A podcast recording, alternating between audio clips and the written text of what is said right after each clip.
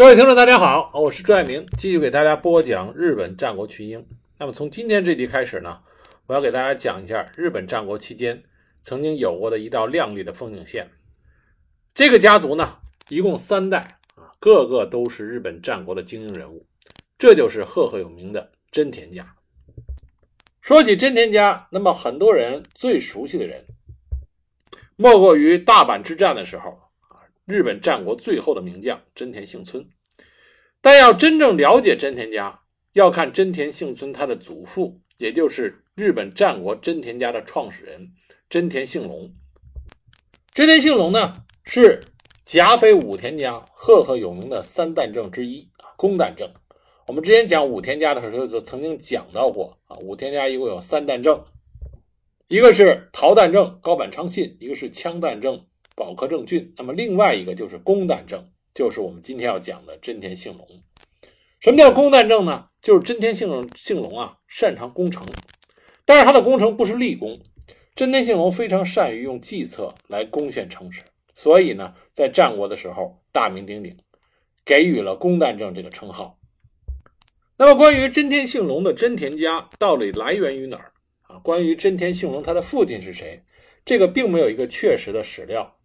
历来是见解不一，有的说他是海野洞纲的儿子，后来成为真田赖昌的养子；另外一种说法呢，说他是真田赖昌的儿子，但是后来呢，赖昌成为了海野洞纲的女婿。但不管怎么说，真田信隆在刚开始的时候是随着真田家属于东信豪族海野氏一族。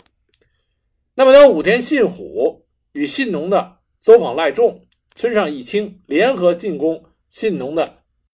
海野氏一族的时候，那么追随海野家的真田信隆被武田家和村上家这个联军所击败。那么海野氏投降，真田信隆就逃到了上野国，投靠了我们之前讲过的啊麒麟城城主长野叶正。我们之前讲武田信玄的时候就提到过啊，武田信玄早期的一个重要对手就是长野叶正。长野叶正呢，也是日本战国时期啊非常有名的军事将领。那真田信隆在长野叶正这里边有没有得到重用呢？现在来看啊，从史料来看，这并没有明确的说法。那么真田信隆怎么从长野叶正这里又去了武田信玄的麾下？那么坊间的一种传闻传说啊，就说他是被好友山本勘助推荐的。但我们前面讲山本勘助的时候就提到了，山本勘助这个人到底存不存在？他即使存在，他的作用是不是像后来？影视作品或者文学作品所说的那么重要，到今天仍然是有很大争议的。所以呢，关于真田信隆如何到了武田信玄的麾下，这个有很多种说法。那这里我给大家讲的呢，是一种演绎性质啊，相对浓厚一点的说法。说当时啊，信隆他在吉伦城得到他的好友山本勘助的推荐，被武田信玄看中，邀请让他入室武田家。织田信隆本人呢，也对武田信玄相当的敬佩，所以在山本勘助的劝说下，啊，欣喜若狂，当时就答应了。但是长野叶正对他有恩，而且这个时候长野氏正在和武田家对阵，信隆认为叶正不会轻易放他离开，所以呢，信隆心生一计，说自己病重，要外出寻医。长野叶正听说这件事情以后，派人快马赶到，见到真田信隆。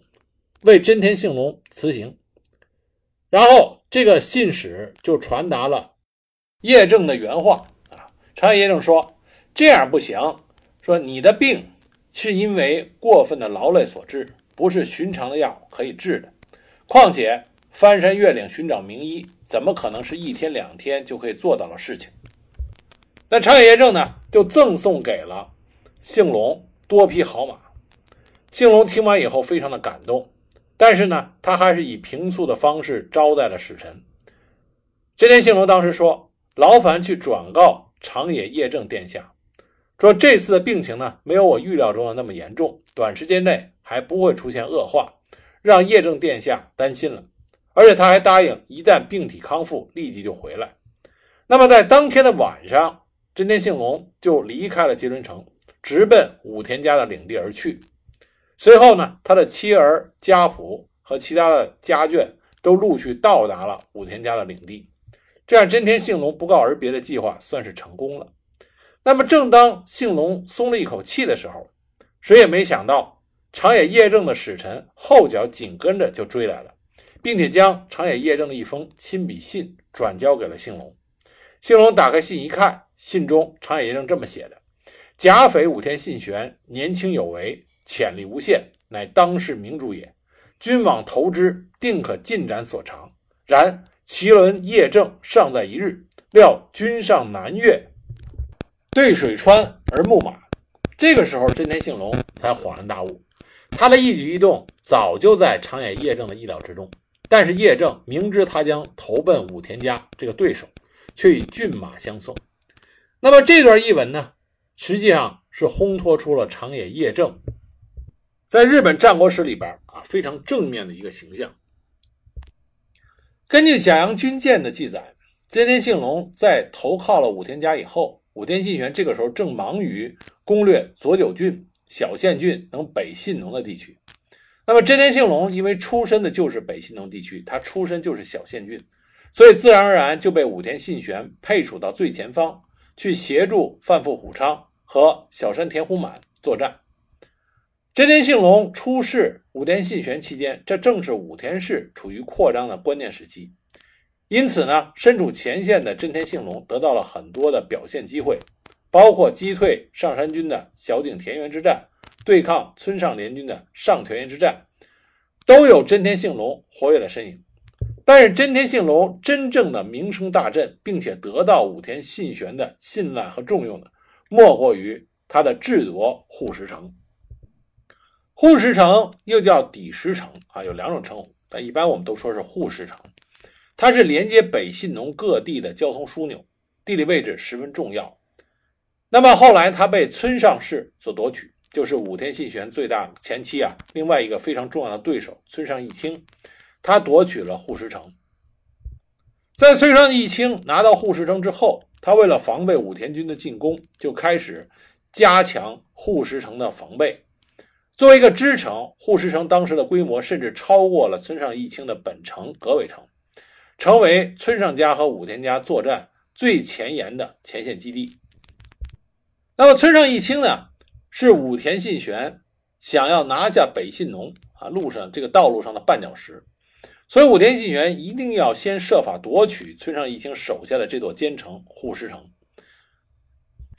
可是，在武田信玄调集重兵围攻护石城的时候，出乎他的意料之外，护石城远比其想象的易守难攻。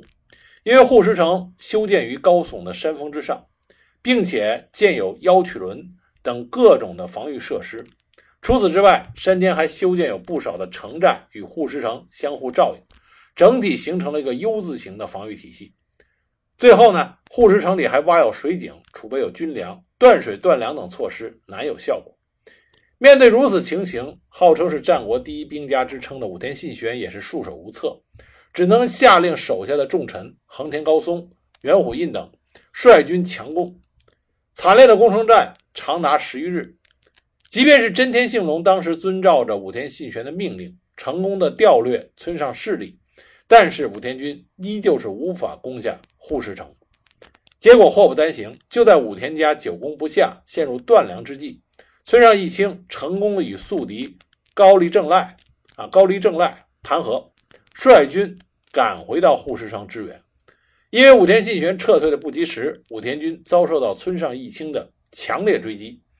据《妙法四记》记载，在这场作战中，武田军损失高达一千余人，而重臣横田高松也不幸战死。关于这场作战中，武田信玄、武田家到底阵亡多少人，说法不一啊。最高有人说他高达五千人。但不管武田家损失人数到底是多少，但是护石城的大败，无疑是武田信玄一生中少有的几次啊让他记忆深刻的败绩。为了记住这次大败，武田家中将此次战败称作护石崩。护石城下的失利对于武田信玄来说是很大的打击，因为这对于武田信玄的信农攻略有着非常不利的影响。这个时候的武田家只能是采取守势，但就在这个时候，真田信隆却立下了一个丰功伟绩。他居然在护石崩之后半年，就用离间计智取了护石城。那么真田信隆能够完成这个不可能完成的任务，是基于几点。第一个，真田信隆他本人就是当地人，他在关呃当地的人脉关系啊非常的广博。第二个呢，护石城这个地方因为长期处于作战的最前线，所以呢里边有忍者、修道者、间谍等小型的武装团体啊，所以情况非常的复杂。真田信隆如何利用？这种复杂的人际关系，最终实现了离间计，夺取了护石城。这个没有一个明确的说法啊，没有哪个史料说这个说法就是正确的，没有甚至都是语言不详。那么一种比较主流的说法呢，说当时啊，村上义清在护石城的防御上取得了胜利，但是城中守将却在战利品的争夺上产生了矛盾，矛盾的根源是在战场上缴获的一百根啊一百杆火枪。铁炮啊，日本战国时管火枪叫铁炮，就是一百杆铁炮。那战争战国时期呢，铁炮是非常稀有的军备资源。为此，护石城守将山田国政、武器清省等人就铁炮的分配问题产生了极深的矛盾。真田信隆就抓住这个机会，成功的掀起了两者之间的内斗。那么，趁着两者内斗的机会，真田信隆率军攻进了护石城。那么，在真田家自己的描述中呢？真田信隆是通过里应外合夺取了护石城。说在武田信玄与村上义清对阵的时候，真田信隆的胞弟史泽刚赖就已经在护石城中了。那么后来呢？他在真田幸隆的指使下，在城内放火，然后诱引真田军攻入城中。趁着火势蔓延、混乱之中，真田幸隆成功的夺取了护石城。那么这种说法呢，有着一定的史料佐证，因为在武田家中出土的书信中也记载有出兵修复护石城的命令，所以我们可以看到护石城的的确确曾经遭受过火灾的损害。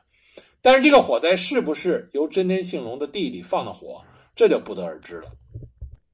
成功夺取护石城，这对于武田信玄来说意义重大，因为这使得武田信玄的信浓攻略转败为胜。在占领了护石城之后，武田信玄就可以阻断村上义清与他领下国人众的交流，实现对村上义清的合围。此战之中，作为夺取护城城的主力，真田信隆名震信浓，一跃成为武田军中数一数二的智将。而在甲阳军舰中，更是将真田信隆与山本勘助一起描述为武田信玄的两大军师。那么，作为真田信隆。出仕武田家，武田信玄当时答应真田信隆的一个条件，就是恢复真田家原来的领地，因为真田家原来的领地呢，掌控在村上义清的手里边，因此真田信隆迫切的期待着武田信玄能够与村上义清进行最后的决战。那最终真田信隆啊期望达成，武田信玄率领重兵对于村上家展开了围剿。最终大势已去的村上义清投靠了上杉谦信，而真田信隆呢，终于收复了家族破亡之前的领地。就在村上义清逃亡的同年，武田信玄下令将真田乡在内的三百五十贯的领地交由了真田信隆。同时，为了感谢真田信隆在护石城立下的功劳与长期的忠诚，包括周访方、上之条在内的部分领地也全部奖赏给了真田信隆。这样一来呢，真田信隆迅速的就从失去领地的浪人，转化为执掌一方的地方豪强。这之后，因为真田幸隆的领地位于武田家与越后上杉家对抗的最前线，所以真田幸隆成为武田家抗击上杉谦信的主力之一，配属于武田家重臣小山田虎满之下。根据根据真田家的啊史料来描述，真田幸隆这段时间首要任务。是调略上光寺、川中岛一带的国人众。另外，在第四次川中岛合战中，真田幸隆也参与其中，表现得十分活跃。但具体的真田信隆做过什么事情啊，在史料中也不可考。有一种说法呢，说当时真田信隆在第四次川中岛合战中，曾经试图率领本阵冲击上杉谦信的本阵啊，但最后没有成功。那与他表现相匹配的，也是真田信隆他的身份地位在武田家突飞猛进。其一，真田信隆一直被配属在对抗村上氏或者上山市的最前方，这说明武田信玄对他的能力非常的信任。